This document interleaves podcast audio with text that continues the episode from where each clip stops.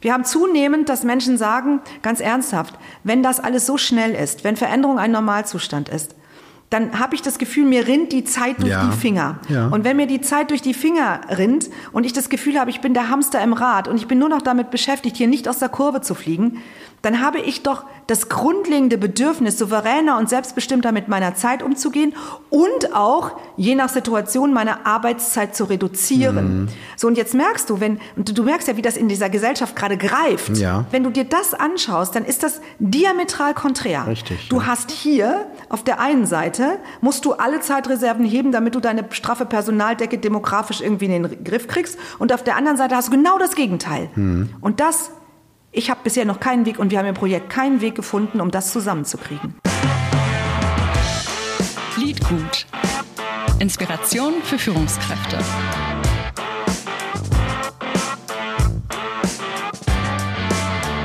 Hallo, ihr hört Liedgut, Inspiration für Führungskräfte. Ich bin Tobias Kirchhoff und gemeinsam mit meinen Gästen bespreche und hinterfrage ich aktuelle Leadership-Konzepte und Ideen. Die deutsche Sprache ist von Anglizismen durchzogen. Das beginnt bei der Jugendsprache, dort gibt es Begriffe wie Lost, Cringe oder Smash, zieht sich durch den alltäglichen Sprachgebrauch, wir alle googeln, performen oder chillen. Und auch die Begrifflichkeiten im Arbeitsumfeld werden immer spannender. Da spricht man von der Work-Life-Balance, von Lifelong Learning, von Mental Health und über allem thront der Begriff der Employability.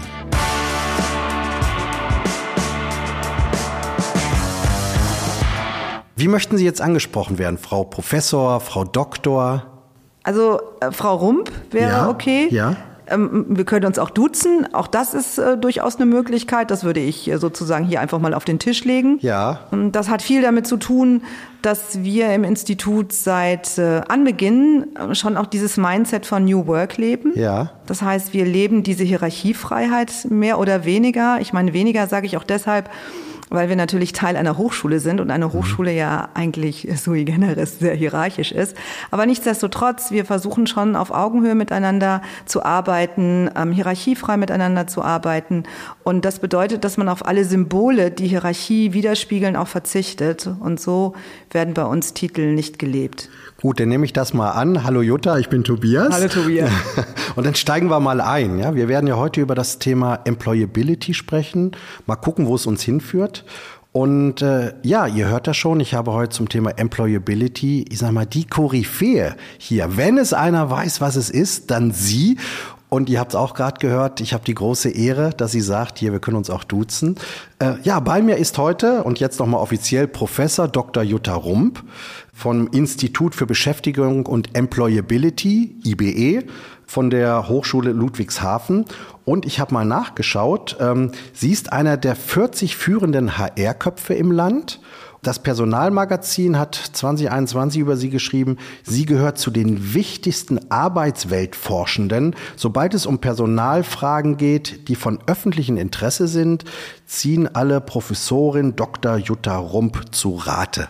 Und das machen wir jetzt heute auch. Herzlich willkommen, schön, dass du da bist. Ja, vielen Dank für die Einladung, Tobias. Darf ich vielleicht eine Kleinigkeit, eine kleine Anmerkung Ja. machen? Deine Anmoderation war sehr wertschätzend und da danke ich dir dafür. Aber in gewisser Weise zeigt sie so, so eine Art von Hierarchie. Also Ja. wenn wir über New Work reden, ähm, mach's einfacher. Ja. Also das äh, einfach nur mal eine, da habe ich so gedacht, als du es gesagt hast, habe ich gedacht, hm, hier kommt irgendwie wieder ein Gefälle ins Gespräch Ja. rein und das ist nicht nötig. Mir geht es weniger ums Gefälle, sondern eher auch zu zeigen oder unseren Hörern zu sagen, so wenn wir heute über Employability sprechen, ein Begriff, der von vielen Menschen fast schon besetzt wird und da wissen wir nicht manchmal, ob es richtig oder falsch ist, sondern dass wir hier mit dir jemanden haben, der sich seit Jahren in Forschung und aber auch in Praxis damit beschäftigt. Darum geht's mir. Aber ich nehme das sehr, sehr gerne mit. So soll es auch gar nicht rüberkommen. Ja. Ja. Und da- da, ich meine, das stimmt schon. Also dieses Thema Employability beschäftigt mich seit Anbeginn meiner wissenschaftlichen Laufbahn. Und das ist mittlerweile 23 Jahre. Und ähm, ist wie ein roter Faden dadurch. Und wenn man sich so immer damit beschäftigt und das auch der rote Faden ist, dann ähm, kennt man, glaube ich, viele Facetten dieses Themas. Und damit würde ich auch ganz gerne anfangen. Employability, die Beschäftigungsfähigkeit in der Übersetzung. Was ist das? Also Employability übersetzt mit Beschäftigungsfähigkeit bedeutet, dass man kontinuierlich an drei wesentlichen Elementen arbeitet. Das eine ist natürlich die Kompetenzen und die Qualifikationen, mhm. die man hat, dass man die immer auf einem aktuellen Stand hält in der Eigenverantwortung, aber auch natürlich in der Arbeitgeberverantwortung. Mhm. Es ist also sozusagen zwei Schultern, die sich damit auch beschäftigen. Das Zweite, was eben auch zur Beschäftigungsfähigkeit gehört, ist die Thematik des In Balance bleibens, Gesundheit, Wohlfühlen. Also was nützt mhm. es, wenn ich es im Kopf habe oder in der Befähigung habe, aber nicht in der Lage bin, gesundheitlich, äh, mental oder auch körperlich ähm, dort die PS auf die Straße zu bringen. Ja. Also es ist ebenfalls ein wesentlicher Aspekt. Und der dritte, der zu der Beschäftigungsfähigkeit auch zählt, das ist dann wahrscheinlich eher die Bereitschaft, ähm, das Motivation und Identifikation. Mhm. Und wir zahlen insbesondere im Kontext des Employability-Begriffes auf die Identifikation ein. Ja. Also Identifikation mit der Arbeit, dem Arbeitgeber und dem Team, um nur drei Facetten zu nennen, sind sehr, sehr wichtig, dass ähm, auch in diesem Falle Menschen die PS auf die Straße bringen, sowohl mhm. von ihrer Kompetenz und gehen wir jetzt mal davon aus, die Menschen sind auch gesund, für das ist, was es zu tun gilt. Dann entscheidet am Ende des Tages wirklich die Motivation und die mhm. Identifikation, ob ich es wirklich tue. Mhm. Und so gesehen haben wir hier so einen Dreiklang, der die Employability ausmacht und damit auch die Plattform bietet für das Employability Management Konzept, also das, was Arbeitgeber dann in diesem Zusammenhang äh, Mitarbeitern und Mitarbeiterinnen anbieten sollten. Bleibt mir eigentlich nur noch in diesem Zusammenhang eine letzte Anmerkung zu mhm. machen. Beschäftigungsfähigkeit, Employability ist nicht nur Arbeitgeberverantwortung, ja. sondern auch Eigenverantwortung. Es ist mein Vermögenswert zwischen meinen beiden Ohren und von der Scheitel bis zur Sohle. Und es ist auch mein Sicherungsanker der Zukunft. Ja, ich würde tatsächlich noch mal einen Schritt zurückgehen. Du hast gerade gesagt, du beschäftigst dich seit 23 Jahren mit diesem Thema. Warum ist das immer noch so aktuell oder wird es gerade wieder aktuell? Also als äh, wir das erste Mal mit diesem Thema losgelaufen sind, das war Ende der 90er, Anfang der 2000er, erinnerst du dich, da hatten wir schon auch eine starke Wirtschaftskrise. Ne? Ja. Es war beispielsweise diese äh, IT-Blase, die mhm. erste, die, die hochgekommen mhm, ist. Genau. Und in diesem Zusammenhang gab es große wirtschaftliche Umbruchprozesse und die waren immer damit verbunden, dass es auch große Veränderungsprozesse im Kontext Personal ja. Also dieses Thema wurde zu Beginn sehr stark aus der Krisenthematik getrieben, ähm, hatte dann in den darauffolgenden Jahren einen Höhenflug proaktiv, weil man ja. festgestellt hat vor dem Hintergrund der Megatrends, ähm, die immer mehr in den Fokus gerückt sind, dass es vor allen Dingen auch darauf ankommt, dass man beschäftigungsfähige Mitarbeiter und Mitarbeiterinnen mhm. hat, in, auch in diesem Dreiklang, ist dann aber in der ökonomischen Partymentalität zwischen 2010 und 2019, ich will nicht sagen in der Versenkung verschwunden, ja. aber es hatte nicht mehr diese Aufmerksamkeit, und mit der digitalen Transformation, die wir so, so ab 2015, 2016, 2017 im Kontext auch von agilen Arbeitsmodellen, mhm. ähm, dass man gesagt hat, Mensch, die Arbeitswelt wird im Rahmen der digitalen Transformation, vierte industrielle Revolution ganz mhm. anders aussehen. Da hat man sich dieses Themas wieder erinnert und ähm, hat gesagt, Mensch, da müssen wir jetzt wieder rein. Und dann kam natürlich der große Booster nämlich angefangen mit der Corona-Krise, die ja nun mhm. wirklich in der Arbeitswelt extrem viel in ja. Veränderung gebracht hat, in hoher Geschwindigkeit. Und da hat dieses Thema nochmals mhm. einen richtigen Rückenwind bekommen, sodass es im Moment eines der Top-Themen ist. Ja, ich würde gerne nochmal auf diesen aktuellen Bezug weniger Corona als vielmehr Digitalisierung eingehen. Ich habe bei dir gelesen, du sprichst dann von der Polarisierung der Arbeit. Kannst du da vielleicht kurz drauf eingehen, was ihr damit meint? Ja, das geht insbesondere um Beschäftigungseffekte. Mhm. Wir gehen im Moment davon aus, dass äh, Digitalisierung und digitale Transformation ähm, dazu beiträgt, dass wir natürlich eine weiterhin sehr stark steigende Automatisierung haben, eine Standardisierung haben. Und äh, wir reden auch in diesem Zusammenhang von den sogenannten Substitutionseffekten mhm. oder die Simplifizierungseffekten. Das bedeutet, dass Kollege ähm, Algorithmus, Kollege Roboter und Kollegin künstliche Intelligenz zunehmend natürlich Tätigkeiten übernehmen. Mhm. Das ist vor dem Hintergrund der demografischen Entwicklung aber auch ein positiver Effekt, ja. weil es ein bisschen Druck wegnimmt. Aber es bedeutet gerade für die mittleren Qualifikationen, mhm. dass genau sie davon betroffen sein werden, ein Teil ihrer Tätigkeit durch die Technologie quasi übernommen wird. Mhm. Und es wird eben nicht unbedingt im einfachen Bereich, im Basic Work Bereich stattfinden oder im High Skill Bereich, also ja. im hochqualifikatorischen Bereich, sondern wir gehen davon aus, dass es vor allen Dingen im mittleren Segment stattfinden ja. wird. Das ist für eine Gesellschaft eine sehr große Herausforderung, insbesondere äh, weil die Kultur unserer Gesellschaft und auch unseres Arbeitsmarktes ähm, auch damit verknüpft ist, dass wir unsere Wertigkeit aus unserer Berufsausbildung auch herausholen. Ja. Und gerade so das mittlere Segment, also Menschen, die eine abgeschlossene Berufsausbildung haben, die ähm, bis zu diesem Zeitpunkt auch immer darauf geachtet haben, dieses Wissen aktuell zu mhm. halten und die Kompetenzen aktuell zu halten.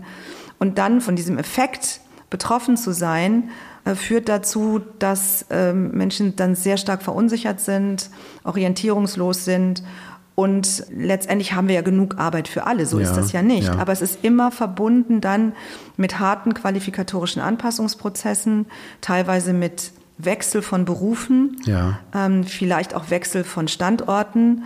Also es ist immer mit großem Wechsel verbunden. Und ähm, das verunsichert schon viele ja. Menschen. Ja, und es ist ja auch immer die Frage, Veränderung, sehe ich das als Chance, als Risiko? Und ich weiß nicht, ob es ein deutsches Phänomen ist. Wir sehen es ja eher eher als Risiko, ja, Glas halb leer. Äh, und deswegen tun wir uns, glaube ich, da auch ein bisschen schwer, wenn man über den deutschen Tellerrand hinausschaut in andere Länder, natürlich Referenzland wie der USA, da gehört das ja fast mit äh, zur Vita, dass du verschiedene Sachen gemacht hast. Da ist ja eher selten, dass einer komplett straight dann durchgeht. Ja, ja. und damit ist im Prinzip, ähm, stellen wir uns ein bisschen das eigene Bein sozusagen, ja. über das wir jetzt stolpern.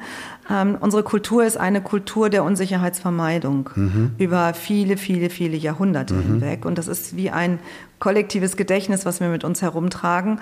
Mit anderen Worten, ähm, wir nehmen Risiko eher wahr, als dass wir Chance wahrnehmen, wenn es um Veränderungen geht.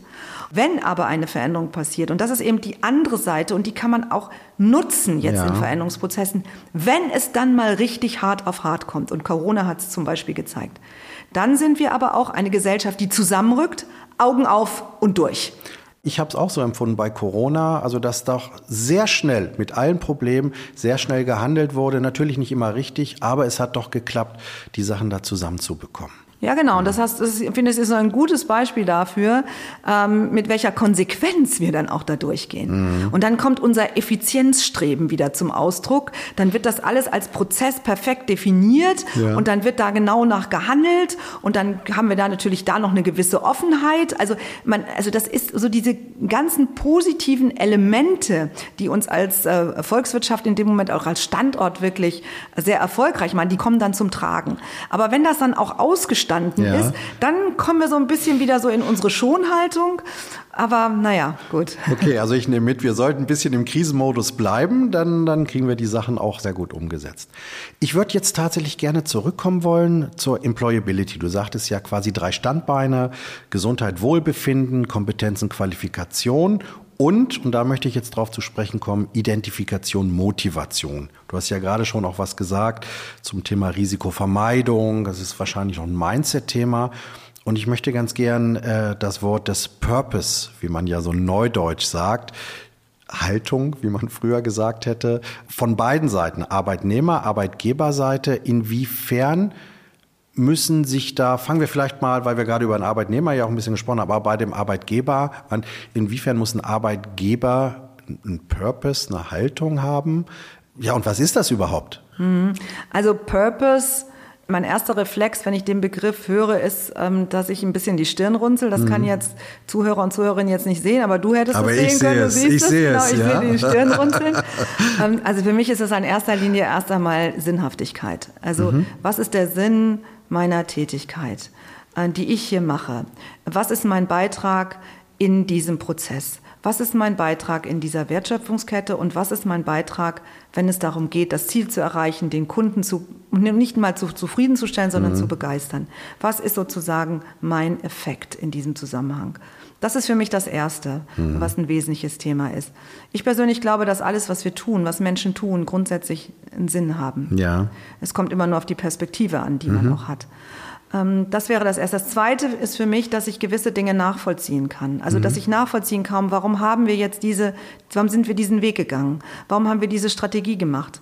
Warum haben wir hier eine Kehrtwendung gemacht? Also, dass ich dieses nachvollziehen kann, dass viele Dinge für mich auch transparent sind. Auch das gehört dazu. Mhm. Und am Ende des Tages gehört sicherlich zu Purpose auch eine gewisse Werthaltung.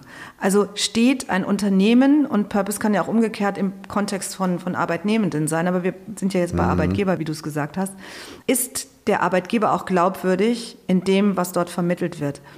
Welche Werte werden bei diesem Arbeitgeber gelebt und bilden einen roten Faden auch durch die gesamte mhm. Organisation hinaus, das auch nach außen wirkt. Wie steht ein Arbeitgeber zu bestimmten Themen? Das hat ja auch etwas damit zu tun. Ja. Und das meintest du ja auch mit Haltung. Ne? Mhm. Also welche Haltung hat dieses Unternehmen nach innen und nach außen? Und ist das auch glaubwürdig und passt es auch zusammen? Ist es kompatibel als mhm. solches? Bildet das eine Einheit?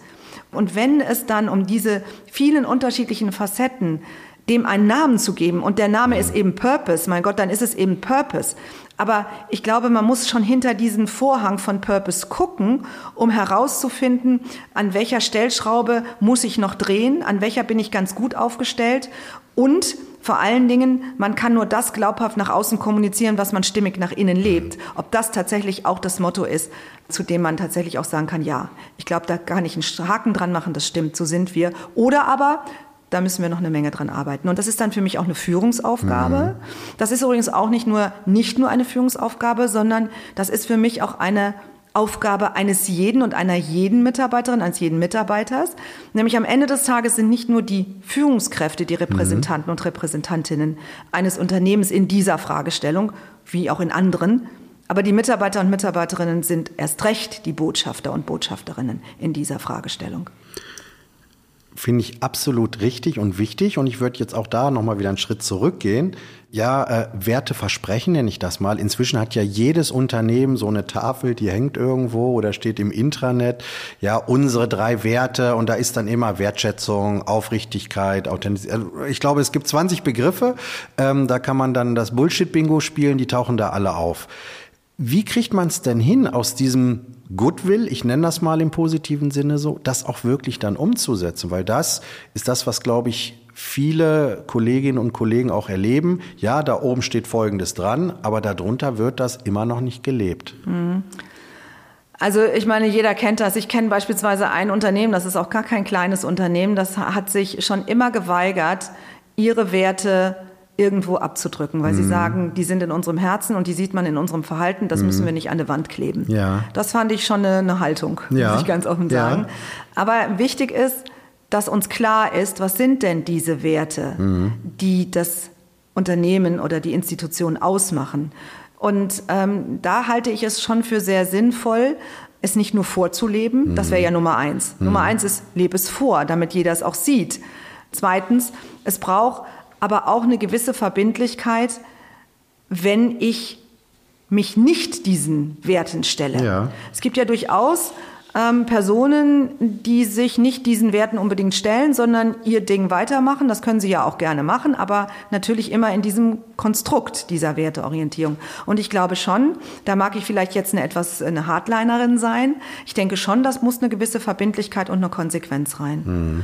Für Führungskräfte würde ich zum Beispiel immer auch Werte und das Übertragen der Werte in das Führungsverhalten würde ja. ich immer mit Zielvereinbarungen verbinden. Mhm. Und ich würde auch immer sehen, dass man mit bestimmten Meilensteinen das verseht und immer drauf zu gucken, ob das tatsächlich auch umgesetzt wird mhm. und nicht einfach ausgesessen wird.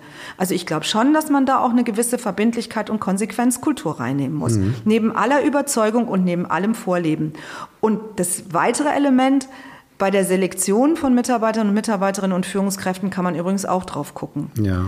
Also bei aller Diversität und Individualisierung und Inclusion, ne, also bei, bitte nicht falsch verstehen, ich bin schon großen, ein großer Fan von Diversität, gar keine Frage. Aber am Ende des Tages, bei aller Diversität brauchen wir auch ein verbindendes Element mhm. und das ist auch unsere Werteorientierung beziehungsweise das Commitment auf genau dieses. Mhm. Wenn ich auch noch in dieses Thema Motivation, Identifikation verbunden mit Wohlbefinden mal einsteige, ist für mich ein so ein Thema, das ja doch ein gewisser Paradigmenwechsel stattfindet. Du hast es eben äh, erwähnt, wir sind eher risikovermeidend. Äh, alles, was getan wird für den Mitarbeitern von Seiten des Unternehmens, aber auch von den Staat, ist ja, wir schützen dich. Es gibt immer Schutzgesetze. Es bedeutet doch aber jetzt, in dem digitalen Wandel, ich muss mich als Mitarbeiter bewegen und Paradigmenwechsel heißt da für mich, und das ist dann auch meine Frage, inwiefern ist denn so ein Paradigmenwechsel auch, dass ich mich selber organisieren muss, dass ich raus muss als Mitarbeiter aus dieser Schutzzone. Ich kann mich schützen lassen und muss quasi ja auch in gewisser Weise Veränderung ins Risiko gehen. Ja, das ist genau der Punkt. Also man sieht eben sehr deutlich, dass gerade mit der Thematik der Megatrends, aber jetzt ehrlich gesagt auch der disruptiven Entwicklung immer wieder von Agilität gesprochen ja. wird, von Vernetzung mhm. gesprochen wird, von partizipativer Führung gesprochen wird. Und wenn wir alleine mal das Thema agiles Arbeiten nehmen. Mhm. Agiles Arbeiten ist sicherlich nicht überall in einem Unternehmen oder einer Institution einsetzbar, aber es gehört eben auch zu dieser Welt von New Work. Und es bedeutet, dass man unter bestimmt, einem bestimmten Regelwerk eigenverantwortlich, selbstbestimmt, selbstorganisiert, hierarchiefrei, also auf Augenhöhe miteinander arbeitet, um dort etwas Neues zu initiieren, Innovationen zu generieren oder schlichtweg etwas in Bewegung mhm. zu setzen. Also quasi in eine neue Welt hineinzutauchen und diese sogenannte Schwarmintelligenz zu heben. Und wenn wir alleine mal gehen von dem Thema, das Team organisiert sich selbst. Das Team trifft Entscheidungen. Ja. Das agile Team steht auch zu der getroffenen Entscheidung und geht auch in die Umsetzung. Wenn du jetzt hier immer nur limitierte Schutzgesetze haben würdest, dann funktioniert agiles Arbeiten nicht. Mhm. Also mit anderen Worten, wenn wir sagen, das ist eine, eine mögliche Form der Arbeit jetzt und in Zukunft, dann hat das viel mit Eigenverantwortung zu tun, dann hat das viel mit Selbstmanagement einer Gruppe zu tun ja. und dann hat das viel mit Selbstorganisation eben jener Gruppe zu tun. Ganz, ganz spannend, weil da komme ich direkt zu dem Punkt, jetzt auch für den Einzelnen wieder, Work-Life-Balance. Und äh, da habt ihr ja auch ein ganz, ganz tolles Projekt, Zeitreich äh, heißt das, wo es ja genau darum geht, New Work, ich sag mal versus Old Work, es ist nicht wer, sondern wie kann man es integrativ gestalten und letztlich, dass ich vielleicht als Individuum, als Angestellter oder Angestellte sage, Work-Life-Balance, naja, rein auch von der Arbeitsorganisation, von der Zeit, ich würde auch gerne weniger arbeiten.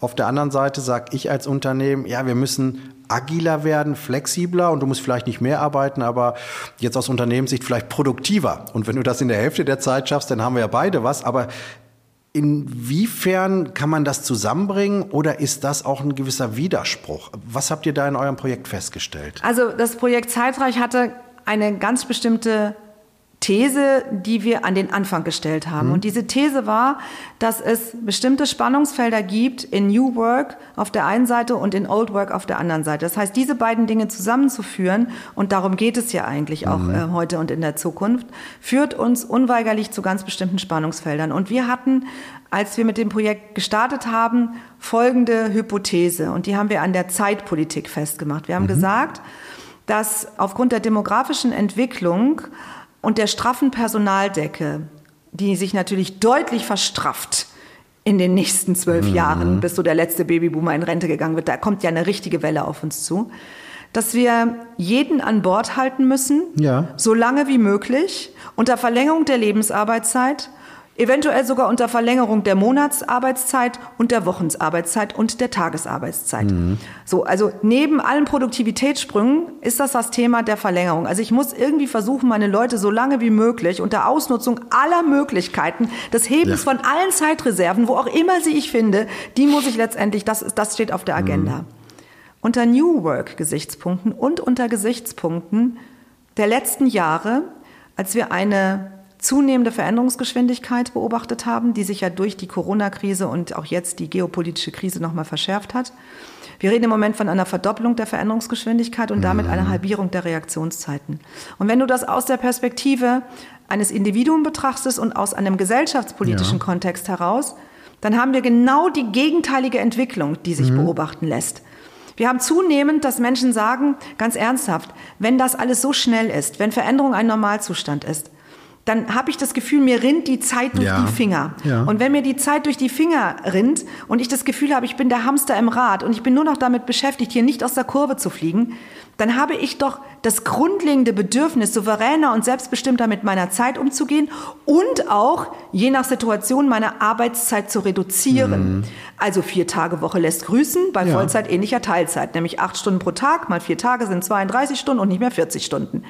So, und jetzt merkst du, wenn, und du merkst ja, wie das in dieser Gesellschaft gerade greift. Ja. Es gibt ja ganze Branchen, die gehen fast kollektiv in dieses Modell über. Mhm. Wenn du dir das anschaust, dann ist das diametral konträr. Richtig. Du ja. hast hier auf der einen Seite, musst du alle Zeitreserven heben, damit du deine straffe Personaldecke demografisch irgendwie in den Griff kriegst. Und auf der anderen Seite hast du genau das Gegenteil. Mhm. Und das ich habe bisher noch keinen Weg und wir haben im Projekt keinen Weg gefunden, um das zusammenzukriegen. Definitiv nicht. Doch, Frau Rump, höre ich da manchmal, ähm, oder Jutta, ähm, da gibt's eine Lösung, pass mal auf. Du könntest die Personaldecke auch dadurch etwas entzerren, ja. wenn die Leute produktiver werden. Dann sag ich immer, habt ihr eigentlich eine Ahnung, wie produktiv wie werden müsste, um dieses zu entzerren? Mhm. Da sind Menschen ganz schnell bei ihrer Sollbruchstelle angekommen. Dann heißt es, na ja, komm, also irgendwie ein bisschen. Ja, dann sage ich, okay, das kaufe ich bei Kopfarbeitern oder Wissensarbeitern und ja. Wissensarbeiterinnen. Weißt du, wenn du ein Projekt machst, also du und ich, wir machen Projektgeschäft. Mein Gott. Also wir könnten vielleicht einen Produktivitätssprung schaffen von 20 Prozent. Also ich würde es bei mir ehrlich gesagt bezweifeln, aber ich, äh, ich hätte jetzt auch gerade. Aber das ist immer das Argument. Das ja. Argument so nach dem Motto: Diese Arbeitszeitverkürzung können wir durch einen adäquaten Produktivitätssprung mhm. können wir den ausgleichen. Aber was ist mit denjenigen, die in bestimmten Zeitkorridoren zu arbeiten haben? Mhm. Also die Menschen beispielsweise im Handel, da sind Öffnungszeiten, die sind nun mal da. Oder aber diejenigen, die äh, Menschen betreuen. Was ich damit sagen will, ist, es gibt so viele Berufsfelder, da kannst du dieses Argument definitiv nicht ziehen. Ja. Und wenn wir jetzt alle kontinuierlich in eine Vier-Tage-Woche gehen, mal reduzierte Arbeitszeit, und wir würden das alle machen, dann wären wir quasi dann von wegen attraktiver Arbeitgeber, dann haben das alle. Dann würde aber die Personaldecke noch straffer sein. Neben der demografischen Entwicklung hätten wir dann noch mal eine 20-prozentige Effekt auf die Straffheit einer Personaldecke. Und da denke ich einfach, wir müssen in ganzen Systemen an das Thema herangehen. Ja. Und mir fällt bis heute noch keine Lösung ein. Ich sage es ganz offen. Ja. Das ist ja insofern auch ganz gut. Das heißt, du bist auch die nächsten Jahre noch beschäftigt, äh, weil auch das Thema zahlt dann ja auf Employability ein. Und wenn wir da eine Lösung finden, egal wie sie aussieht, und da gibt es ja auch wieder schon verschiedene Theorien, äh, mehr Zuwanderung, ja, einfach Heben von Potenzialen. Aber ich bin völlig bei dir. Inwieweit kann ich denn eine körperliche Arbeit, die heute schon stattfindet, dann nochmal potenzieren? Das wird auf keinen Fall gehen. Und da siehst du ja schon, dass du wahrscheinlich in unserem System selbst findest du wahrscheinlich keine Lösung. Du mhm. musst also Faktoren reinholen außerhalb des Systems, um eine Lösung reinzubringen. Hast du einen Faktor? Naja, aber du, es gibt schon. Also du könntest zum Beispiel da, wo es möglich ist, Technik reinnehmen als ja. Entlastung. Belastungsfaktor. Mhm. Also wenn Kollege Algorithmus und Kollege Roboter und Kollegin künstliche Intelligenz bestimmterweise uns Zeit schenkt, dann nehmen wir das doch. Aber da habe ich auch direkt nochmal eine Frage, weil wir leben ja heute auch schon in einer Zeit, in der wir durch viele Hilfsmittel wenn wir das 50 Jahre zurückdenken, wo wir durch viele Hilfsmittel schon Zeit geschenkt bekommen und trotzdem hast du nicht das Gefühl, du hast mehr Zeit, sondern äh, eigentlich auch da verdichtet sich schon das Ganze. Ist das nur mein Empfinden? Ich meine, ich weiß jetzt gerade nicht, ob du mit dem Kopf schüttelst oder nix. Vielleicht magst du dazu auch noch etwas sagen. Das ist zumindest mein Empfinden. Ja, klar. Weißt du, ich meine, seit es Automatisierung gibt, ne? ich meine, ganz ernst, seit es Menschen gibt, verbessern wir uns ja. doch mit all unseren Prozessen und unseren Systemen Systemen. Aber wir neigen dann immer dazu, ich, das ist, glaube ich, zutiefst menschlich, das, was wir an Zeit gewinnen, ja. irgendwie dann über kurz oder lang wieder zu reinvestieren in andere Themen. Okay, also nicht für die Regeneration zu nehmen, weil es gab ja noch nie so viel Burnout äh, wie zu unserer heutigen Zeit. Also ja. wäre schon notwendig, das zu tun. Ja. Ähm, und ich denke mal, die demografische Entwicklung wird sicherlich auch dazu beitragen, dass man es vielleicht in diesem Zusammenhang nicht direkt quasi in andere Themen investiert, mhm. sondern im System selbst investiert. Mhm. Also wenn wir sozusagen frei Zeit geschenkt bekommen durch diese Substitutionseffekte aufgrund der Technologie, dann investieren wir sie aber dann in diesem System, um die Personaldecke sozusagen etwas zu entzerren. Also verstehst du, du investierst es natürlich sofort, aber es, du investierst es, damit der Druck in Bezug auf die Personaldecke, dass der mhm. nachlässt. Also eine Investition wird auf jeden Fall stattfinden, ja. keine Frage. Aber dann im System als solches. Ja. Ich nehme mit, weil die Zeit rennt, ich nehme mit Employability, ein ganz spannendes Thema, kratzt an ganz vielen Punkten, die wirklich gesellschaftlich relevant sind, die auch die Zukunft für unsere Gesellschaft bestimmen werden, wie wir überhaupt die Zukunft meistern.